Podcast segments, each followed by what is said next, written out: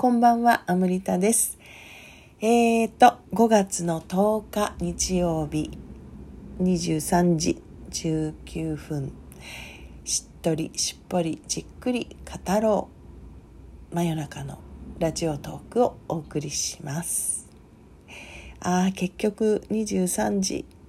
回ってるね。終わったら23時半は回りますね。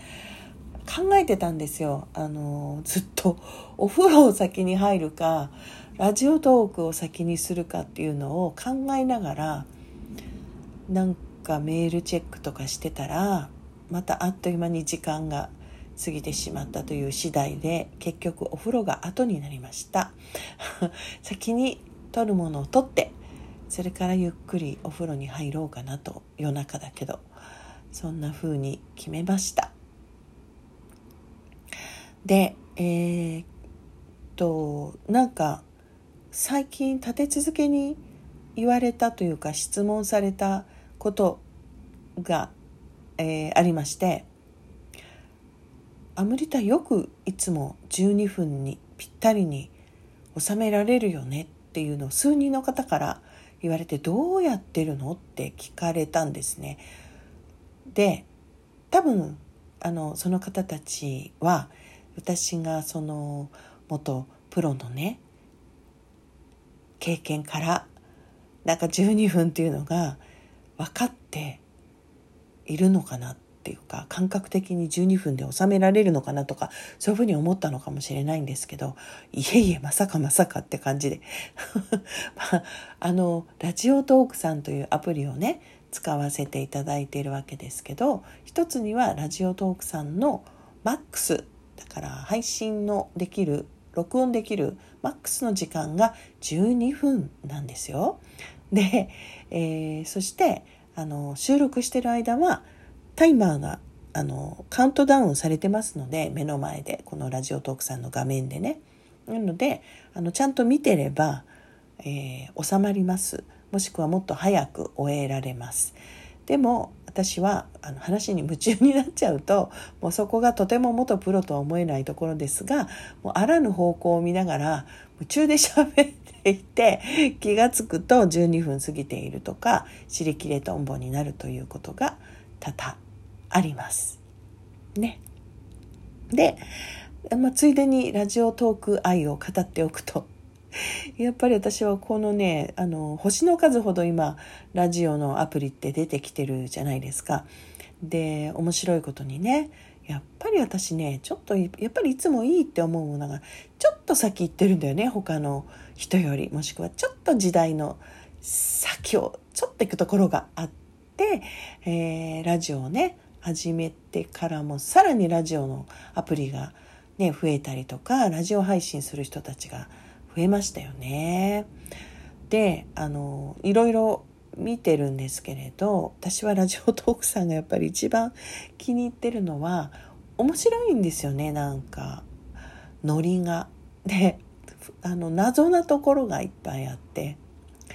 前も話したことあると思うんですけどとにかくなんで12分なのかっていうのも よくわからないし10分じゃなくて12分なんだとかね。15分じゃなくて12分なんだとか。なんとなくねラジオトークさんっぽいっていうかあとほらスタンプのリアクション。あのやっぱいただくとすごく嬉しいんですけれどあのネギっていうのがあるじゃないですか謎の。であのどうなんでしょう。私もなんか内容によってねすごいいろんなリアクションいただく場合があっあってネギも大量に頂いてる場合があるんですけれどみんなどういうつもりでそれを送ってくれてるのかがいまいち分からなくて前もあのお話ししたしたと思うんですけどっていうかみんなラジオトークで配信する時すると思うんですけど調べたんですよね。ネギの意味。あのリアクションの。レギの意味は何だろうって。でそうするとラジオトークの公式のサイトみたいなところにもちゃんと説明してないんですよね。でなんかあのネギのリアクションも活用されてるようでよかったですみたいなことしか書いてなくて。何なんだよ一体これはみたいなのは特になく。でもそこにえっ、ー、とお疲れ様とかねぎらいの意味で使っていらっしゃるなどご活用いただいているようでってことなので別にねぎらいのネギだったら納得はいくなと思ったんですけどそうとも限らないみたいなね感じで書いてあったんですよね。でずっとあのね配信してきてあんまり私そういうリアクションをいただくことがないからそんなに気にしてないですけどでもたまにそのネギがたくさんたくさんっていうかいくつか押してあるというかいただくとどういう意味で送ってくれたんだろうってすごく気になるんですよね。だって受けるねリアクションはその前にね受けたっていう笑ってるリアクションはその上にあるじゃない？で「いいね」っていうかハートもその上にあるじゃない？でネギはどういう意味なんだろうって配信者の中ではこれはダメ出しなんじゃないかっていうかそのネギを投げつけられるその場面っていうかネギでも食らえみたいな何言ってんだみたいな感じなのかなってやっぱ思っちゃうんだよね。謎なんですよ。この謎みたいなところがまたねこのラジオトークさんの私は面白いなと思っているところで結構ねあの気に入っています。なんかこうなんだろうね。裏をかくじゃなくてぶっ飛んでるじゃなくて、まあ、とにかく楽しんでるっていうか遊び心が随所に感じられてなんかアプリの更新の時も何だったっけなラジオの子供より一言みたいな大喜利みたいなのがいつも書いてあるんですよね。だからすごくねあの楽しい人たちが作ってるんだろうなと思って、まあ、それが利用しているあの理由でもあります。教えてください。もし今度ネギを送った人あのいたらどういう意図で送ってくれたのか。でダメ出しだったら別に知りたくないので 言わなくてもいいですけど。えー、そう。なのでねまああの本当だからね一時一時というか今もそうですけどねあのこのコロナのことがあってからの一番の変化の一つであり大きな恩恵の一つであると言えるのが、まあ、オンラインでできることが増えたとかオンラインの良さが知られたとか、まあ、そういうことかなとも思いますね。でなんか面白いですよねだってつい前までオンラインなんてとんでもないとかオンラインなんてもうあの何て言うんですかレベルが低いじゃなくてなんだっけあの質が落ちるっていうかねコミュニケーションのそういうふうに思ってた人たちがほとんどっていうかいたと思うのに、まあ、今でもいらっしゃるかもしれませんけどねでもやってみたら、まあ、食わず嫌いっていうかねやってみたらなんかリアルとはまた全然別の良さがあるんだなって分かったとかねオンラインでできることたくさんあるんだなってこう見直されたっていうことでこれ価値の大転換が起きてると思うんですよね。だから絶対オンラインなしとか考えられないって言っていたあの企業とかでもね、テレワークとかを取り入れるきっかけになったりとかっていうことで本当にねあの価値観がひっくり返ったっていう言っていいほどの革命と言っていいほどのことがあオンラインの活用の仕方では起きたかなと感じていますねあのありえなかったことをやってるじゃないですかオンライン飲み会とかね。でまああの私が、まあ、いつもあのその大衆文化というか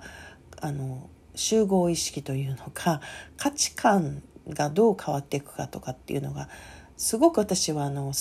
こう観察者として見守るっていうか見るのが好きなんですけどあの流行とかもそういう目で見るのが好きなんですね。人の意識がどういうふうに変わっていっている結果なのかっていうのが面白くで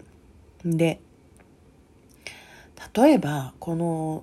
時期で言うとマスクの意味が大きく変わったわけでしょ？うもう前と全く真逆になっちゃったりしたわけじゃないですか。ニューヨークとかアメリカなんて。前はね、マスクなんかしてたらもう近寄るなみたいな感じだったのに、マスクしてなきゃダメだみたいなね感じであとマスクなんか絶対しないって言ってた人たちがマスクしてないとっていうふうになるあとあの、まあ、こういう言い方が一番私は合うかなあの日本でもねコロナ前はですよマスクをして人前で話すっていうのは失礼だったわけじゃないですか。こういうことが大転換ですよね。今はマスクをしてないと失礼なんですよ。もう本当にね、面白いんです私。そういうところが。面白いという言葉をあえて使わせていただきますね。興味深いっていう意味で。そのぐらい文化的っていうか習慣的社会的価値観ってもうひっくり返るんですよね。真逆になっちゃうから本当正しい間違ってるなんてその時のことでしかないって思うんですよ。